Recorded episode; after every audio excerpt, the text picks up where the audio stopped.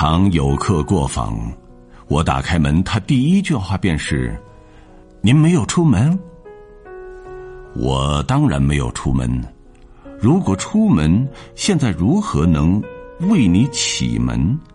那岂非是活见鬼？他说这句话也不是表讶异。人在家中乃寻常事，何惊诧之有？如果他预料我不在家才来造访，则势必有因。发现我竟在家，更应该不露声色。我想他说这句话只是脱口而出，没有经过大脑，犹如两人见面不免说一句“呃，今天天气呃”之类的话，聊胜于两个人都绷着脸一声不吭而已。没有多少意义的话，就是废话。人不能不说话，不过废话。可以少说一点儿。十一世纪时，罗马天主教会在法国有一派僧侣，专注苦修冥想，是圣布鲁诺所创立，名为 Carthusins 该因地而得名。他的基本修行方法是不说话，一年到头的不说话。每年只有到了将近年终的时候，特准交谈一段时间。结束的时刻一到，尽管一句话尚未说完，大家立刻闭起嘴巴。明年开禁的时候，两人谈话的第一句往往是：“呃，我们上次谈到的那……一年说一次话。”期间准备的时光不少，废话一定不多。梁武帝时，达摩大师在嵩山少林寺终日面壁九年之久，当然也不会随便开口说话。这种苦修的功夫，实在难能可贵。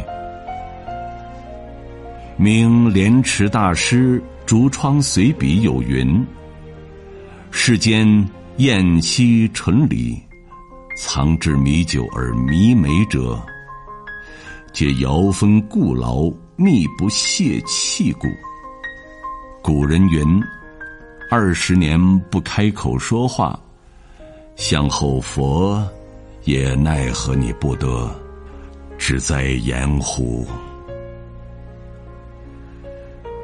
一说话就怕要泄气，可是这一口气憋二十年不泄，真也不易。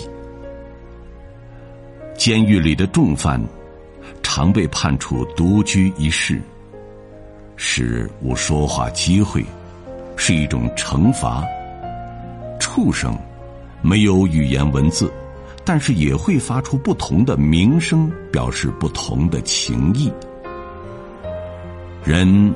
若不让他说话，到了寂寞难堪的时候，真想自言自语，甚至说几句废话也是好的。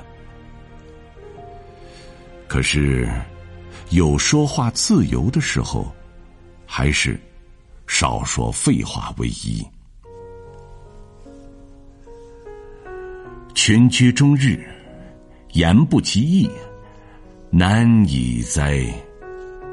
那便是废话太多的意思。现代的人好像喜欢开会，一开会就不免有人致辞，而致辞者常常是长篇大论，直说的口燥舌干，也不管听者是否奄奄欲睡，欠身连连。孔子家语。庙堂右阶之前有金人焉，三缄其口，而鸣其背曰：“故之慎言人也。”能慎言，当然与慎言之外，不会多说废话。三缄其口只是象征，若是真的三缄其口，怎么吃饭？串门子聊闲天儿已不是现代社会所允许的事儿，因为大家都忙，实在无闲暇磕牙。不过，也有在闲聊的场合，而还只谈本行的正经事者。这种人也讨厌。最可怕的是，不经预先约定而闯上门来的长舌妇或长舌男。他们可以把人家的私事儿当做座谈的资料。某人资产若干，月入多少？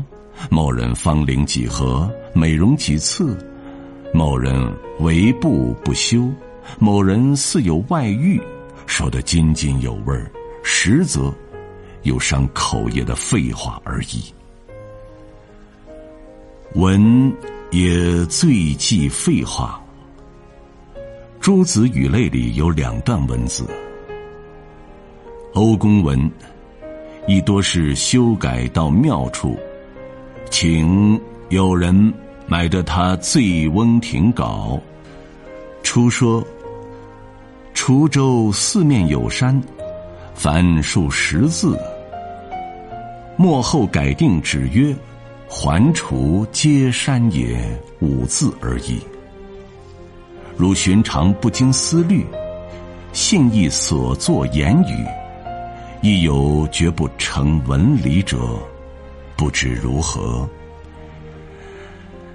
南风过荆襄，后山写所作以业余。